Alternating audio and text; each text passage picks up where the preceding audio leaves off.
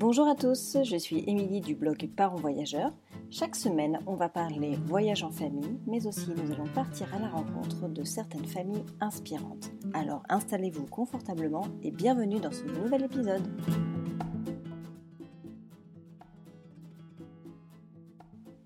Bonjour les parents voyageurs, j'espère que vous allez bien et que votre déconfinement se passe au mieux. En tout cas, cette semaine, je voulais, aborder un sujet avec vous assez rapidement. C'est un podcast qui va être assez court, mais c'est une réflexion que je souhaitais partager avec vous justement suite à ce déconfinement, suite euh, à la non-prévision de nos voyages. Alors, notre cher président Macron... Euh, envisage éventuellement de limiter les voyages au niveau de l'espace Schengen. Très honnêtement, comme la plupart d'entre vous, je pense qu'on sera limité aux voyages en France et nous, en Espagne, en tout cas, on est limité euh, au moins euh, jusqu'en octobre prochain puisque les, les frontières sont fermées. De ce fait, beaucoup de Français devront euh, partir en France. Et justement, je voulais euh, aborder ce sujet, savoir si pour vous c'était plutôt une contrainte ou au contraire une opportunité de pouvoir découvrir notre pays.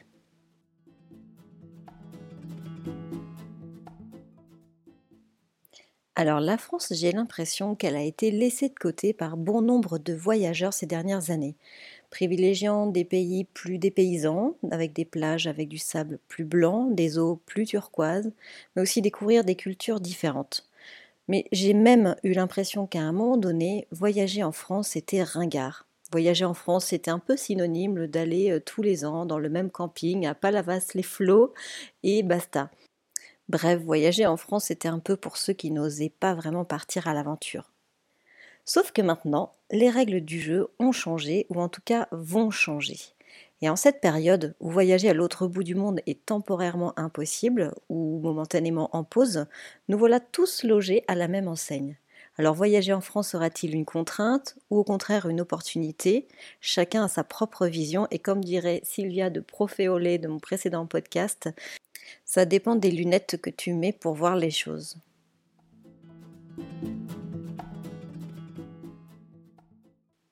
Allez, on va commencer par les contraintes. Alors je vais vous partager euh, une expérience, enfin notre expérience concernant nos voyages en France. Clairement, les fois où on a décidé de partir en vacances à l'étranger au lieu de partir en France, c'était pour une seule et simple raison, c'était le budget.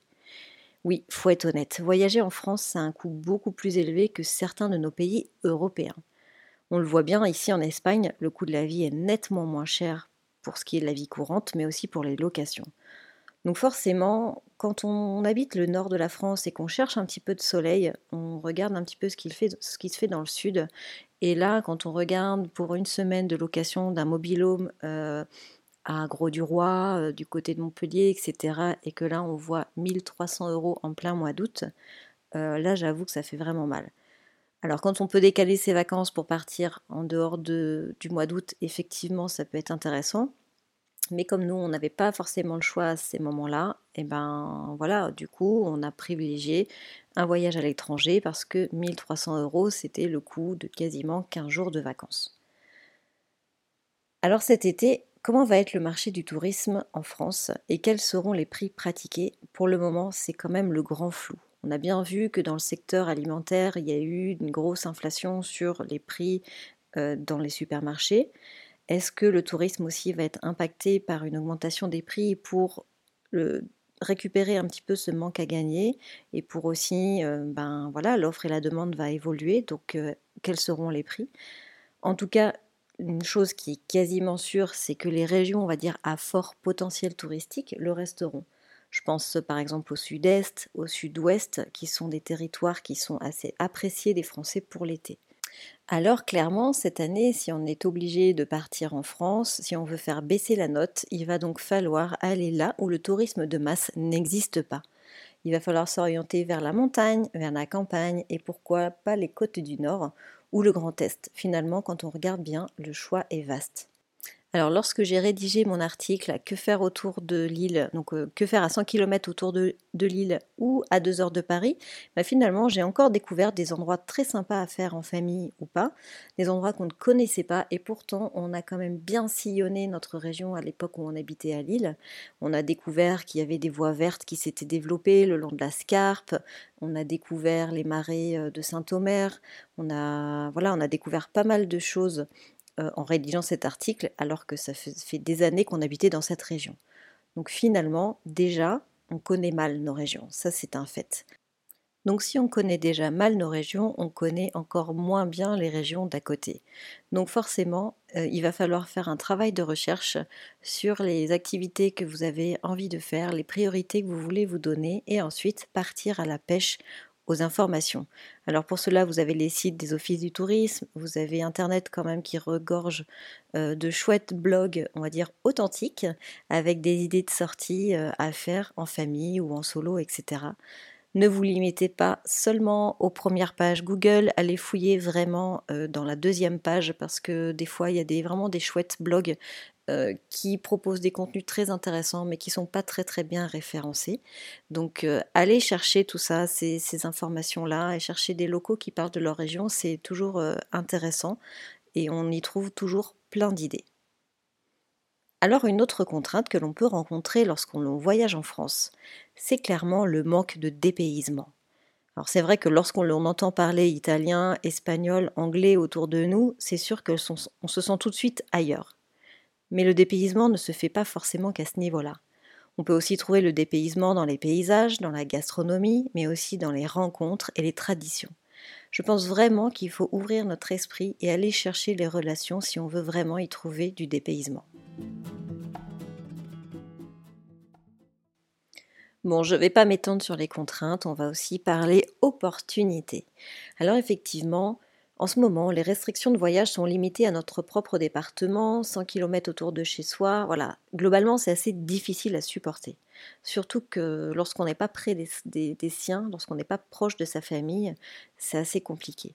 Mais finalement, cette restriction, qui est bien sûr temporaire, est-ce que ce n'est pas une opportunité pour en apprendre plus sur nos propres régions, pour euh, apprendre à connaître nos villes, euh, nos traditions et encore plus si on n'est pas natif de cette région. Les opportunités de voyager en France sont multiples. On peut voyager plus lentement, on peut prendre le temps de découvrir les choses. Partir moins loin veut dire aussi moins de temps dans les transports. Pas de question de change de monnaie. C'est aussi la facilité d'organisation et aussi de réparation des petits couacs, notamment quand on est avec des enfants. Il y a un côté qui est assez rassurant parce qu'on est en terrain conquis.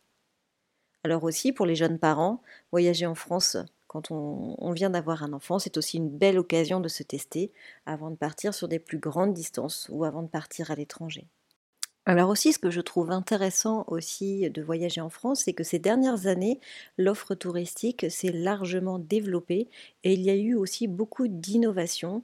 Euh, dans la proposition de, des hébergements, par exemple, on a des hébergements touristiques insolites. Il y en a beaucoup qui se sont développés. Dormir dans les arbres, dormir dans une yourte, dormir dans une grotte, euh, dormir euh, dans des châteaux, etc. On a une offre qui est très large, mais ça fonctionne aussi bien pour les activités, les expériences que l'on peut vivre en famille, en couple ou solo. Il y a énormément de choses, ça va être les randonnées en âne, ça va être les acrobranches, ça va être les voies vertes qui se développent. Il y a énormément de choses à faire. Et je pense qu'en regardant bien, on peut trouver des activités outdoor à faire en famille vraiment très intéressantes et qui peuvent largement nous, nous dépayser ou en tout cas nous permettre de passer des belles vacances en famille. Notre grande chance, c'est que la France est un pays qui est vaste et riche. Le nord est complètement différent du sud, aussi bien en termes de mentalité, de gastronomie, de patrimoine, d'activité et même au niveau de la langue. Moi, je vous mets au défi de parler avec un ch'ti qui parle en ch'timi et vous me direz ce que vous en comprendrez. Finalement, c'est tout aussi dépaysant euh, que d'aller dans un pays où on ne comprend pas la langue.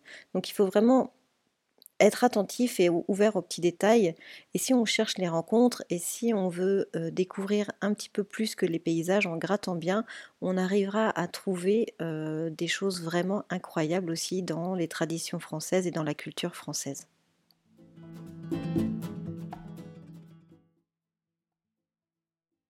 Et enfin, la dernière partie que je souhaiterais aborder dans ce podcast, c'est la découverte de la micro-aventure. Alors, je ne vais pas m'attarder énormément sur ce point parce que j'ai un podcast qui va prochainement arriver et dont on va en parler principalement avec Marmot en vadrouille. Donc là, je vais euh, juste en parler euh, de manière succincte, sachant que derrière, vous aurez un peu plus d'infos sur ce sujet. Donc ce terme de micro-aventure que nous avons fortement entendu parler en ce début d'année, pour le coup, sera vraiment d'actualité. Alors dans la micro-aventure, on va venir chercher une expérience en famille plutôt qu'un challenge ou des cases à cocher. Donc voyager en France, c'est complètement l'occasion de tester la micro-aventure que vous ayez des vacances ou pas, mais le temps d'un week-end, ça peut être intéressant d'aller chercher dans un périmètre, on va dire limité autour de chez vous, des aventures, des expériences à vivre en famille. Et donc là, forcément, c'est le moment de se questionner et se demander de quoi on a envie en ce moment. Euh, qu'est-ce que les qu'est-ce que les enfants vous réclament, qu'est-ce qu'ils ont envie de faire? Est-ce que vous avez envie euh, de faire euh, du vélo, de monter à cheval, de faire de l'acrobranche, voilà, essayez d'aller creuser à l'intérieur de vous pour essayer de comprendre quelles sont vos envies et quels sont vos rêves aussi, pourquoi pas. Personnellement, ce confinement m'a donné envie de faire du camping avec mes enfants, donc du camping en tente, d'être perdu en plein milieu de la nature et avoir seulement pour horizon des champs ou la forêt. En fait, pour vous dire, je sature un petit peu de ma vue sur mes immeubles d'en face. Mais voilà, j'ai envie de profiter de ma ville, j'ai envie de profiter de ces terrasses quand elles seront ouvertes, euh, de passer du temps avec mes enfants. Bref, j'ai envie des choses simples et j'ai surtout envie de me rapprocher de la nature. Donc voilà, je sais que pour mes prochaines vacances, c'est ça que je vais rechercher et je vais orienter mes recherches en fonction de mes envies, enfin de nos envies et de nos besoins. Donc finalement, il n'y a pas besoin d'aller loin pour trouver ce dont on a besoin, il faut juste prendre le temps de se questionner à l'intérieur pour pouvoir être en phase et en adéquation avec la destination que l'on va choisir pour ses prochaines vacances en France. J'espère que ce nouvel épisode vous a plu, que cette réflexion également. Alors je ne sais pas si pour vous voyager en France va signifier punition ou opportunité. J'espère très sincèrement que vous allez pouvoir profiter des quelques jours de congé si vous avez la chance d'en avoir cet été pour découvrir euh, ce beau pays. En attendant, je vous retrouve mercredi prochain pour un nouvel interview. D'ici là, n'hésitez pas à soutenir le podcast en lui laissant 5 étoiles et un commentaire sur votre plateforme d'écoute. Voilà, je vous dis à la semaine prochaine. Ciao ciao